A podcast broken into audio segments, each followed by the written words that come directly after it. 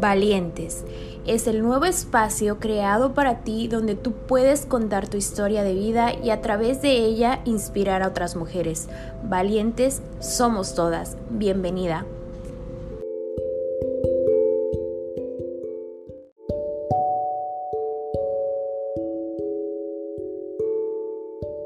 Bienvenidos a Valientes Dentro de nuestro recorrido de mujeres extraordinarias, fuertes y valientes, justo como el nombre de este podcast, tenemos a esta mujer extraordinaria que viene a contarnos su historia de vida con este mensaje de supervivencia, de, amor, de crecer y de cómo ella salió la, de la adversidad y del caos nació una maravillosa historia de vida.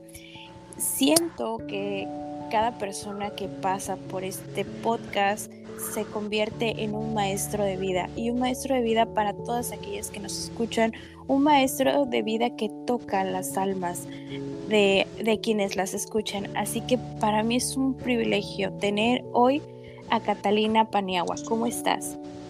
Muchas gracias por esta invitación. Yo feliz de estar aquí, súper bien. Lo salí desde Colombia. Colombia está en la casa. Muy alegre de estar aquí compartiendo con mujeres de tantos lugares, países que, se suman a, a que por medio de este podcast sigamos construyendo juntos. Así es. Cuéntanos un poquito, un poquitito de ti, quién eres, por qué estás aquí. Pues es que Catalina es tantas cosas, porque, pues y hablando de como de tantas cosas, es siendo como alusión a la cantidad de roles que ocupo en mi vida. Sin embargo, pensaría que el primero que debo escribir es que soy una mujer que la vida se ha encargado de volverle como una mujer resiliente, frente a tantas situaciones que le, que le han pasado. Tengo 37 años, vivo acá en Colombia, exactamente en la ciudad de la eterna primavera, que es Medellín, exactamente. Soy emprendedora y uno de los mayores logros que puedo decir que la vida me ha dado es que soy superviviente dos veces de cáncer de mama. Muy bien, Catalina, en el podcast hemos hablado de este tema, pero cuéntanos un poquito cómo te detectan por primera vez, cómo fue tu paso por esta enfermedad, cuáles fueron tus primeros síntomas tal vez. Nos, nos compartirías un poco de información respecto a esto, sobre todo porque estoy segura que afuera a las mujeres que escuchen este episodio les va a servir muchísimo. Claro que sí, es que básicamente la consigna y, una de las, yo los principales propósitos de vida que tengo en este momento es generar conciencia frente a esta situación, frente a este diagnóstico, eh, trayendo como ejemplo mi, mi propio testimonio. El primer diagnóstico de cáncer de mama lo recibo en 2017 exactamente en el mes de febrero, comienzos de febrero de 2017. Fue, pues como para resumir, muy, muy retador. Fue, ese diagnóstico fue muy retador porque a la par que yo recibí ese diagnóstico, mi mamá también estaba en un proceso eh, de tratamiento por un cáncer de ovario. Entonces fue un proceso retador asociado a que íbamos a coincidir las dos en en los mismos tratamientos. Ahora yo ya no era la acompañante de ella, sino que ella iba a ser mi acompañante. Y dentro de ese proceso de sanación, que así lo llamo yo, mm, conseguimos en, en varias eh, salas de espera, salas de quimioterapia, las dos conectadas recibiendo tratamiento. Digamos que ese diagnóstico para mí sí me tomó por sorpresa porque digamos que asociado a, lo que era yo como persona y desde mi propio autocuidado no era muy juiciosa la verdad. Y es aquí donde podemos hacer como la primera mm, alerta para decirle a las mujeres que nos están escuchando de, de, tener presente de que el cáncer no, no escoge condición social ni edad, porque el primer diagnóstico lo recibí cuando tenía 31 años. Yo decía, no, pues, el cáncer solamente le da a la gente adulta. Y además no tenía la, la conciencia ni dentro de mi rutina de autocuidado realizarme el autoexamen mensual. Inclusive, cocosamente, mi esposo, que era inclusive más consciente que yo, me decía, me decía, amor, hágase el autoexamen, mire que no que dar cáncer de mama, pues porque desde todas las campañas que se hacen, y en ese entonces digamos que la, las redes sociales también tenían como mucho auge, él me decía, ves que vi esta campaña, no sé qué, yo le decía, no, pues es que si a uno le va a dar cáncer, le da. Justo cuando eh, me empecé a notar, pues digamos que cuando me iba a llegar, el, a mí siempre cuando me iba a llegar el, el periodo asociado a los cambios hormonales, me dolían mucho los senos, ¿cierto? Y de por sí tenía pues como la, los senos súper grandes y yo me tocaba y me dolía mucho, pero una vez dentro de ese mismo eh, mes antes de que me diagnosticaran, yo me, me toqué y me sentí, me sentí una masa muy extraña en la mama izquierda. Sin embargo, como eh, hay momentos donde las mamas de por sí no son, no son regulares, el tejido de los senos no es, no es regular, o sea, que yo pase la mano y se sienta completamente liso, la mama no es así. La mama es como si fuera el puño de la mano, que cuando nos tocamos el puño de la mano, usted sentís los nudillos pero yo me sentí, hacerte de cuenta, como en un nudillo, pero un nudillo más grande de lo que yo estaba acostumbrada a sentir, más ese dolor. Entonces fue ahí cuando pedí la cita, acá pues en, en mi seguro de salud, me mandaron a hacer una ecografía y la ecografía arrojó pues como que había una sospecha, pues esa masa era sospechosa y tuvieron que mandar a hacer, me mandaron a hacer otra biopsia con, con una toma de muestra, eso se llama pues como una biopsia, es como con una aguja. Entonces tiene, hacen la biopsia, sacan la muestra del tejido con, por medio de guiado por ecografía, eso lo mandan a analizar y ahí fue ya cuando recibí el diagnóstico. Y fue muy teso recibirlo, retomando lo que les decía ahorita, por el proceso que venía afrontando con mi mamá, además porque mi mamá estaba recién operada de su proceso. Entonces eso cuando se recibe un diagnóstico de esos, hacete de cuenta que es como si te cayera encima un baldado no de agua, sino de hielo. O sea, es algo que usted no se lo espera, porque era cambiar de, ya en este momento, digamos, en cuanto a la historia del cáncer, yo ya no era la, la acompañante, sino que ya era la protagonista y fue todo un reto porque fue también empezar a, a, vivir todo lo que tiene que ver con los cambios físicos asociados a, a, lo que implica sanar y recibir quimioterapia y muchas otras cosas. Y eso es tan solo del primer proceso, porque después de que me sané de ese, terminé tratamientos y todo, en 2020, recién empezaba la pandemia, me volvieron a diagnosticar. ¿De el mismo seno o fue diferente? No, fue en el mismo lugar, fue en el mismo lugar, en la misma mama, solo que en la primera vez, en el primer diagnóstico, a mí no me quitaron el seno completo, no me lo quitaron, solo me hicieron, me quitaron como un pedacito, eso se llama cuadrantectomía. Y ya esta segunda vez ya sí me los tuvieron que quitar los dos. Te retiraron tus dos senos. Sí. Y para este momento, híjole, yo no me atrevo ni siquiera a imaginar cómo te sentías, porque en primero cuando te dan la noticia por primera vez, tú estabas familiarizada con el cáncer, pero con tu mamá y veías el sufrimiento que ella estaba pasando y, y te dicen, hey, tú también tienes cáncer. Y entonces en ese momento tu cabeza pues se explota, ¿no? Porque ya habías visto el proceso con tu mamá y ahora te tocaba a ti. Así es, así es, es, es todo un reto porque, porque ya me decía, es que ahora quién va a apoyar a quién. Exacto. Los efectos secundarios asociados al tratamiento eran muy similares. O sea, ya cuando yo empecé a ver el proceso, ya sí tenía como decirle a mi mamá, mamá, te entiendo por lo que estás pasando, porque yo también lo siento. Entonces era ver los malestares de ella, digamos que también, pues yo creo en Dios. Y Dios hace todo perfecto. Entonces habían momentos donde podía que sí se nos usara el tratamiento, pero la quimio que le aplicaban a ella era más suave que la mía, entonces los efectos no eran tan duros, entonces ella me podía acompañar.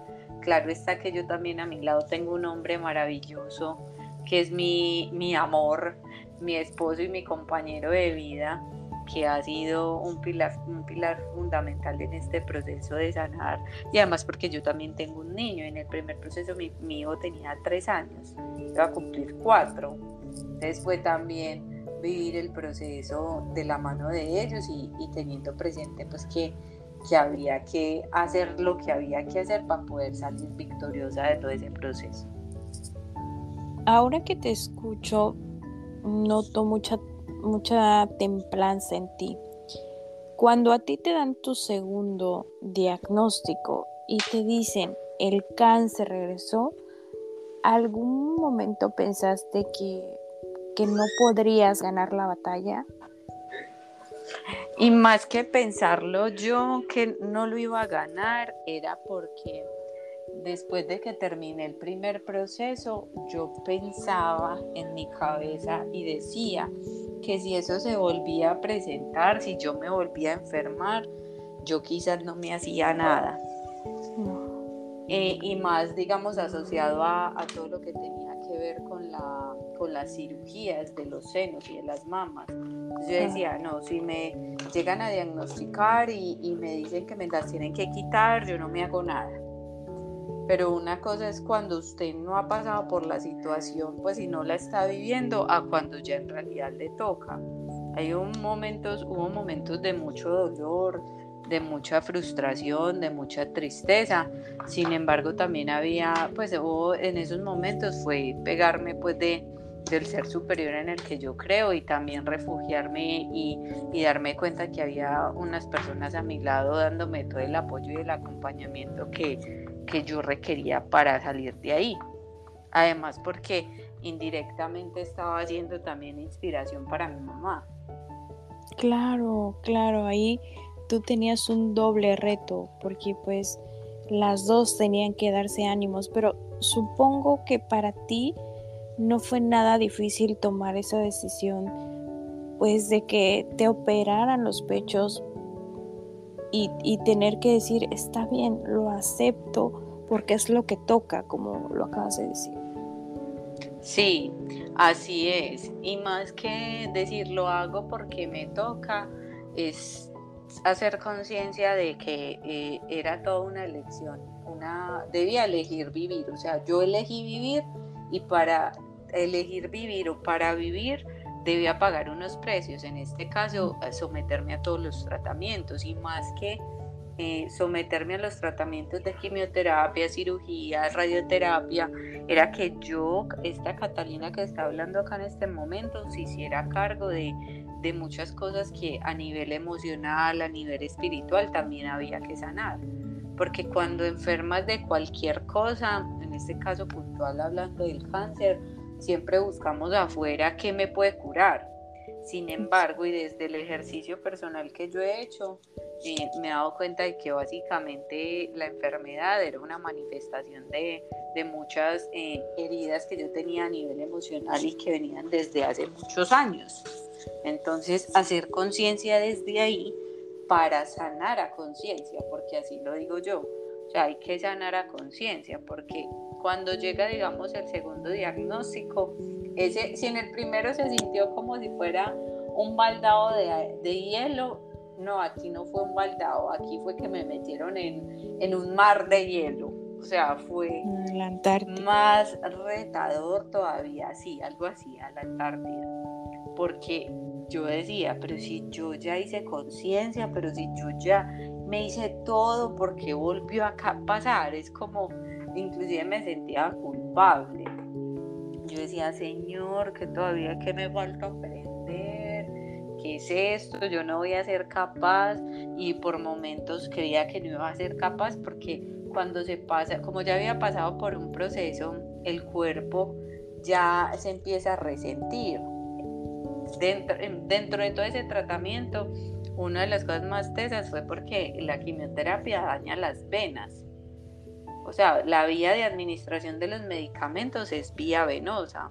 Entonces, la, me administraron tanto en, la, en el primer proceso que ya mis venitas no funcionaban, entonces me tuvieron que poner un catéter, esa cirugía se me complicó porque se me abrió, entonces como que eran más cosas asociadas a ese proceso y yo, Dios mío, ¿esto cuándo va a pasar? Y más que se juntó el segundo proceso cuando estábamos en pandemia, entonces ahí fue donde más análisis hice porque yo decía, Dios mío, ¿por qué yo tengo que vivir esto en pandemia? O sea, literalmente yo salía y acá en Colombia esto parecía como una película de terror. No dejaban entrar a nadie, digamos, eh, yo tenía que ir a la cita sola porque no me dejaban entrar con acompañante. O sea, fue todo un reto y ahí fue donde me di cuenta de que ese proceso y más viviéndolo ahí como a la parte de la pandemia que me tocaba ir sola, dije, es que este proceso yo soy la que requiero sanar y hacer conciencia y desde ahí cómo voy a hacer que mi entorno cercano también sane. Entonces es un trabajo a nivel físico, o sea, a nivel físico, emocional y espiritual. Hay que hacer un trabajo muy interesante de, de conciencia y de saber también que qué vino a mostrar esa enfermedad. Exactamente. Algo que me llama mucho la atención es que en todo momento tú hablas de culpa, pero no hablas del sentido de reprochar, de decir, porque a mí, ¿qué estoy haciendo? Sino hasta este punto tú entendiste que tu proceso era para sanar, aunque a base de ese proceso llevara contigo una enfermedad y no cualquier enfermedad. Sí, así es. Claro que en el primer proceso sí me pregunté por qué me pasa esto a mí. Yo decía, yo por qué, si yo soy tan buena muchacha, si yo soy buena hija, yo soy buena esposa, yo soy buena mamá, yo no he matado a un cura, yo no le he hecho nada a nadie. O sea, es un reto también, ¿cierto? Porque cuando llega un diagnóstico de eso, empiezas a buscar eh, como respuestas. Y más allá de buscar culpables, es por qué me, pues inclusive digo yo, como cuestionar ese ser superior, a ver, ¿qué fue aquí?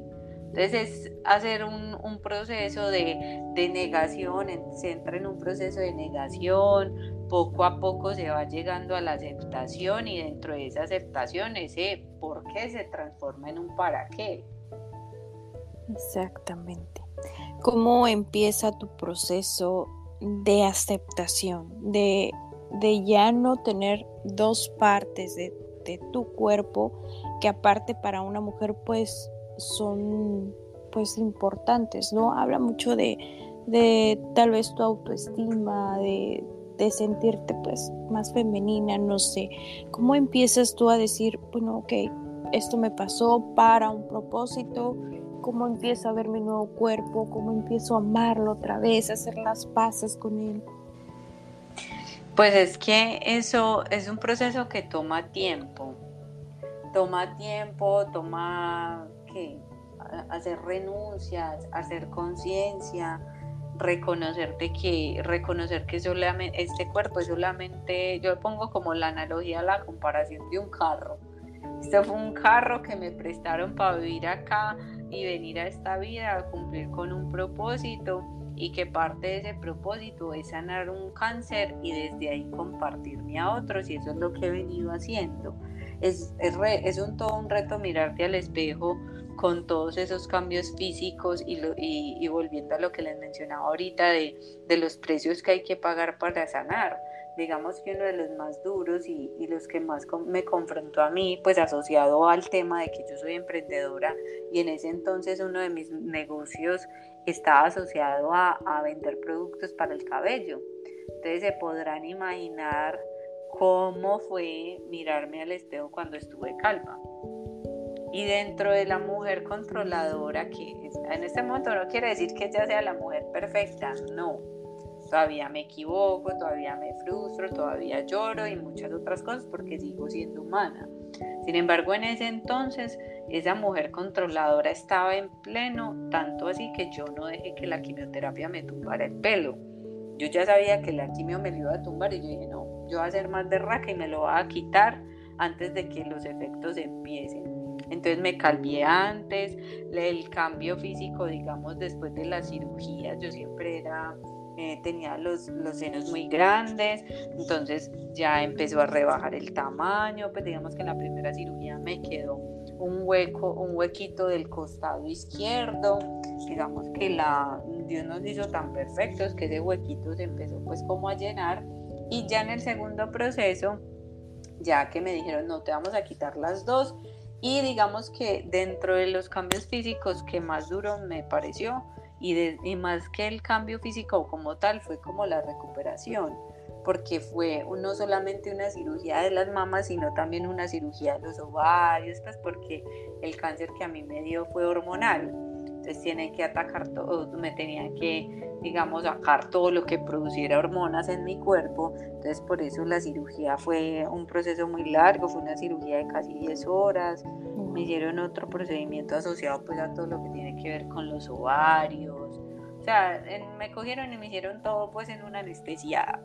Y ya después que salí fue muy teso mirarme con los drenes, mirarme, pues a mí me, me hicieron mastectomía, que es que te quitan todas las mamas, pero me hicieron reconstrucción inmediata. O sea, a mí me hicieron como unas prótesis, pero unas prótesis no unas prótesis convencionales como las que conocemos, que son de silicona, sino que estas son de otro material. Pero fue un, un impacto también para mí porque fue mirarme como, ay, no, y, y, digamos que desde antes de pasar de todo ese proceso yo renegaba mucho de mi cuerpo. Y ahí es también donde viene uno de los aprendizajes y es que hay que reconocerse y aceptarse como somos porque como somos de fábrica, como digo yo, como Dios nos hizo, somos perfectos. Y cuando llegan situaciones como estas, es que tú te das cuenta de que, bueno, tengo que valorarme tal y como soy, porque mal que bien, este es mi cuerpo y me acepto como soy y estas son mías y son naturales. Yo, por ejemplo, ahora me miro en el espejo, así ah, prótesis, sin embargo, son, esto es em, solución salina, como las prótesis y, yo he bajado de peso y todo el proceso de, ¿cómo se puede decir eso? Desinflamación y de cicatrización. Puede que yo tenga dos prótesis y aparentemente se van muy bonitas y más desde lo que decías ahorita, desde los estándares que nos han vendido a nosotras las mujeres, de la feminidad, la sexualidad y muchas otras cosas. Sin embargo, yo digo, es que estas están en mi cuerpo, sin embargo, si yo me dieran a escoger, yo me quedaría otra vez con las mías con las mías, mías de nacimiento. Y ahí es donde empezó yo también a hacer un ejercicio a nivel personal, porque no es solamente la, percepción que tiene Catalina desde, desde su individualidad, sino cómo me veo al espejo y también cómo me ve la pareja que tengo al lado. Entonces es también un ejercicio de, de reconocerse, de aceptarse, de amarse y cómo desde ahí se integra la pareja y a la persona que tengo al lado. Desde tu proceso de aprendizaje, que ha sido muy duro y la verdad lo cuentas, pues ya pasa la tormenta, pero e, en los momentos más difíciles, pues obviamente pensaste, ¿no? Eh, ya no quiero esto, es mucho sufrimiento. Mm, ¿Cómo nace crear em, este proyecto tan bonito que tienes eh, de tu perfil donde donde dices yo, yo amo mi calva, ¿no? O sea, literal ese es tu, tu logo y, y motivas a otras mujeres y las enseñas a amarse con su nueva apariencia y sobre todo también enseñas a respetar este cuerpo que, que estás habitando. Sí, ese, ese fue uno de los para qué tener cáncer. Siempre me considero una mujer muy líder, emprendedora y y digamos que este fue también una, uno de los para que es retomar muchas cosas que yo en mi, en mi vida había dejado como aplazadas por estar en otras, ¿cierto? Entonces lo que hice fue eh, empezar a compartirme desde lo que yo estaba viviendo y, y una de las consignas que tenía y que tengo todavía inclusive, con tal que el contenido que yo publique, así sea que le llegue a una persona, ya cumplí mi propósito.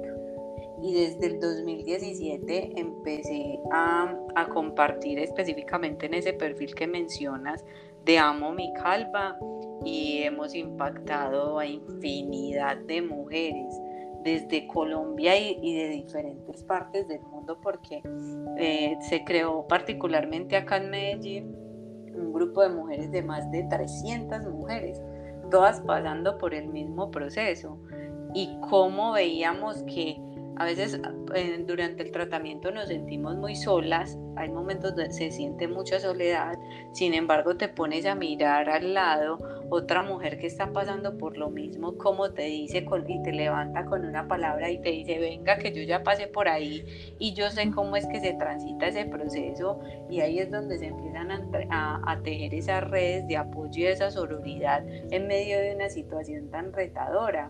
Y básicamente el objetivo principal de Amo Mi Calva es ese, lo que te acabo de mencionar, es venga que yo ya pasé por ahí y sé cómo se vive, obvio también teniendo respeto eh, por cada uno de los procesos, porque así como yo eh, desde el comienzo, mi consigna fue amar y aceptar mi proceso y por eso se llama Amo mi calva, hay personas que no viven lo mismo. Entonces, ¿cómo desde el aceptarnos todas independientemente de que una quiera salir calva a la calle o que otra se ponga la peluca, siempre está la una para la otra. Y no quiere decir que nos mantengamos juntas o que hablemos todos los días, no, porque he evidenciado que con los, las publicaciones que se hacen, con los videos, con una palabra, con un mensaje, usted no sabe quién está detrás de la pantalla viéndolo o escuchando y que ese sea el mensaje que estaba esperando para levantarse. Entonces ha sido muy bonito y, desde el 2017 está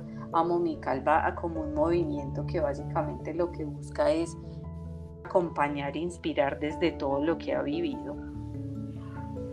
Es que es realmente admirable el trabajo que haces, es admirable como, como lo hemos dicho en este podcast y a lo largo de esta plática, tú decidiste buscar tu para qué, aceptar la situación y darle un, cambio, dar este impulso para que otras mujeres que ya pasaron, que están pasando por este proceso o van a pasar por este proceso no se sientan solas y no se sientan perdidas.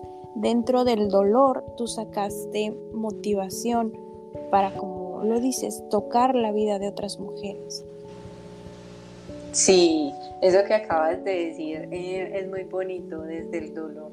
Es transformarlo en, motivación, en inspiración, en, en, resiliencia, en esa capacidad de creación, porque si en mi caso no hubiera llegado ese cáncer, amo mi calva no existiría ni hubiera tenido la oportunidad de compartir con tantas mujeres y, y, ser esa voz, esa contención, ese hombro donde llorar, ese venga que yo ya pasé por ahí juntas vamos a transitar este proceso que no es fácil, pero es todo un reto que si se permite cada una de las personas que lo están viviendo, no solamente en primera persona, o sea, por ser pacientes, sino los que acompañan ese proceso, el, aprendizaje es tremendo porque yo soy de las que pienso y digo que cuando una persona en una casa, en un hogar, es diagnosticada con cáncer, toda la familia tiene cáncer, porque indirectamente también están sanando, indirectamente también están muriendo y cuando yo hablo de morir, y es importante también traer acá esta conversación, el, eh, una de las frases que también nosotros nos hemos encargado de resignificar y es que dicen ah, que cáncer es sinónimo de muerte y cuando hablamos de muerte es qué tipo de muerte. Entonces yo decía es que no es solamente la muerte física es la muerte a todo eso que nos reste vida es la muerte a todas esas situaciones y heridas de infancia que venimos cargando y que desde la cuando ya estamos adultas simplemente con ese estrés y el corre-corre que tenemos como mujeres, cualquier situación estresante detona ese diagnóstico, es morir a lo que no me deje progresar, es morir a, tantas cosas que cargamos a nivel físico y emocional y que quizás puede que hayan personas que, que sí mueran a nivel físico. Y, te cuento que pues eh, hace cuatro meses mi mamá falleció. Eh, y eso, eso yo decía, es te confronta mucho todo el tema de la muerte y es ahí cuando tú te das cuenta, a ver, entonces, ¿cómo es que estoy viviendo? Porque, ah, no, yo tengo miedo a morir, pero en ese miedo a morir también se nos olvida qué es vivir. Entonces es, muy teso y, por ejemplo, en el caso de mi mamá, yo decía, es que ella murió, pero ella sanó. Es que morir también es sanar, porque ya no hay dolor, ya cumplió con su propósito aquí en la vida y también pienso, y yo, ella ya se fue a reclamar los puntos que acumuló aquí en la tierra para vivir allá en el cielo. Sí, fíjate que este tema también me lleva bastante porque al igual que tú, yo perdí una persona por cáncer. Mi abuela mi abuela no había querido como, y es la primera vez que yo hablo abiertamente de esto, porque mi abuela había decidido morir con su enfermedad, decidió no tener un tratamiento y, decidió justo como eso que dices, sanar, ¿no? Pero sanar no en el sentido de, de seguir de hacer un tratamiento, de ir a médico, sino que ella aceptó su enfermedad y dijo, ¿saben qué? Yo ya viví y estoy muy cansada, yo ya pasé por muchos procesos y, y, ya, ¿no? No quiero, no quiero más dolor, no quiero más situaciones complejas. Y al par de los días cuando ella falleció porque era un pilar muy fuerte para nosotros, me di cuenta que el propósito de ella ya, ya, había, ya había sido, ¿no? O sea, ella dejó una pérdida muy grande, pero también dejó mucha resiliencia en la familia. Algo que ella había siempre querido se logró lamentablemente a través de que ella haya partido. Pero si, si ella no hubiese aceptado, su alma no hubiese aceptado esa situación, muchos de nosotros no hubiésemos comprendido pues el para qué de que estamos aquí. Así es, así es. Y qué bonito que, que te permitas expresarlo, qué bonito que, te permitas mostrar esa vulnerabilidad frente a un tema que te mueve tanto, porque esa es otra de las cosas que he aprendido a raíz de este proceso, mostrarme vulnerable. El, mostrar mi vulnerabilidad, el mostrar mi humanidad, permite más conectar y desarrollar esa empatía que tanto escuchamos por fuera y, es, y es bacano porque mira que todos de alguna manera estamos unidos en un sentimiento, mira, si tú perdiste a tu abuela, yo perdí a mi mamá. Y que básicamente nos damos cuenta de que aún, aún sin tener ellas aquí la presencia física, dejaron un legado un legado de amor, un legado de unión, un legado de transformación y que no están físicamente, pero siguen estando acá, porque mira que traerlas solamente en esta conversación es hacer que sigan vivas. Sí, y sí, te das cuenta que, que todo es resonancia, ¿no? Justo antes de entrar a este episodio, yo estaba platicando con alguien de mi familia que ella va a cumplir un, un año de de fallecer. Y, era un tema que no habíamos tratado fuera, ¿no? De casa, de, decir, mi abuela tuvo cáncer. Entonces, el platicar contigo y el abrirnos tal cual, pues me reconforta y, como tú lo dijiste, el hecho de que una persona sea tocada por, por este episodio, creo que ya ahí ya está nuestra contribución a la sociedad.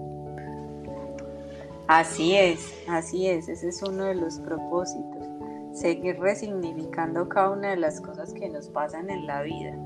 Y eso es lo bonito, porque eh, una de las preguntas que yo me, he hecho muchas veces durante todos estos años es porque yo, porque yo perfectamente hubiera podido vivir mi proceso y, y, ya, me olvidé de recibir la quimio, lo que me hayan tenido que hacer y me fui, me vuelvo a meter en mi vida o lo que sea que quiera hacer.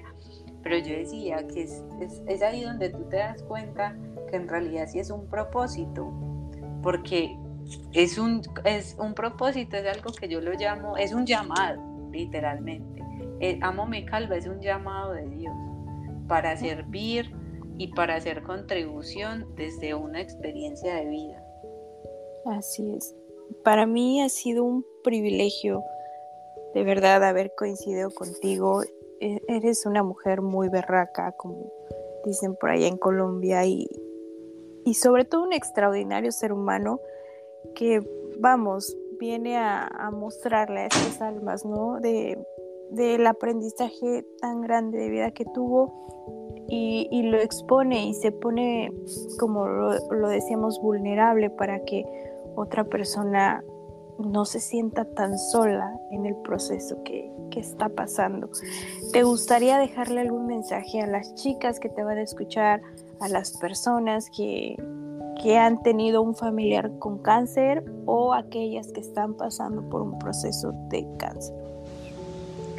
Pues yo diría que el mensaje final sería que vivan, vivan un día a la vez, vivan cada día como si fuera el último y, y atesoren momentos. Eso es lo único que nos vamos a llevar atesorar momentos con tus seres queridos, atesorar momentos contigo mismo, mejorar la relación que tienes contigo mismo, permitirte conectar contigo y desde ahí hacerte cargo de todos esos procesos que te faltan por sanar.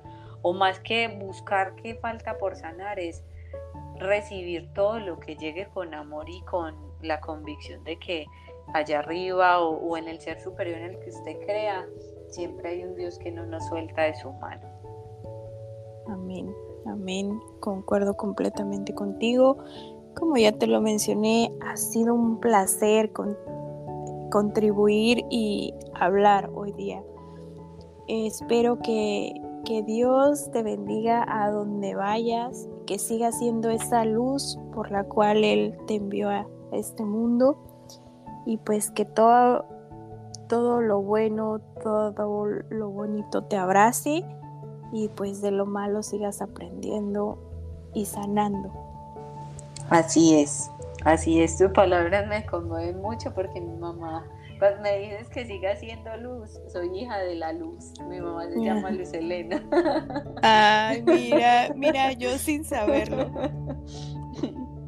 Entonces, bueno, gracias a todos los que nos escuchamos, terminamos aquí llorando.